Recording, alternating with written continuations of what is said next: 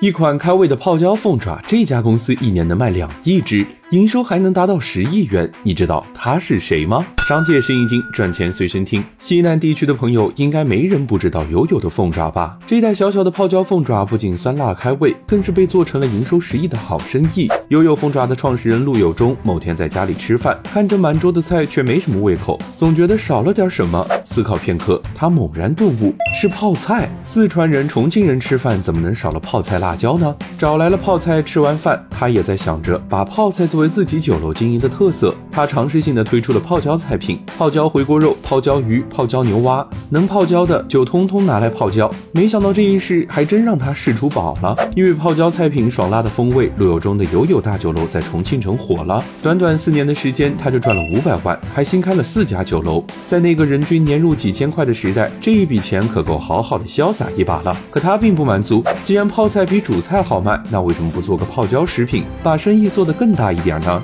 于是啊，陆有忠决定把泡椒凤爪作为主打产品。为了解决生产中的账贷问题，他不仅花掉了先前赚到的五百万，生意红火的酒楼也只得关掉。最难的时候，他只能一边抹眼泪，一边搞研究。终于，功夫不负有心人，泡椒凤爪账贷生产难题被解决后，他又和员工去到人流量巨大的朝天门码头，一家一家拜访杂货店，就为了把货铺到渠道里。又去到商超、餐厅进行地推，让顾客免费品尝产品，然后根据反馈来做口味和包装的升级。靠着一家店一家店的推广，陆有忠的泡椒凤爪终于打出了名声。等待拉货的卡车排满在食品厂的门口，只要泡椒凤爪一生产出来，就会被经销商抢走，供不应求。靠着这一袋泡椒凤爪，友友在二零一九年挂牌上市，年营收十个亿，也坐实了泡椒凤爪大王的位置。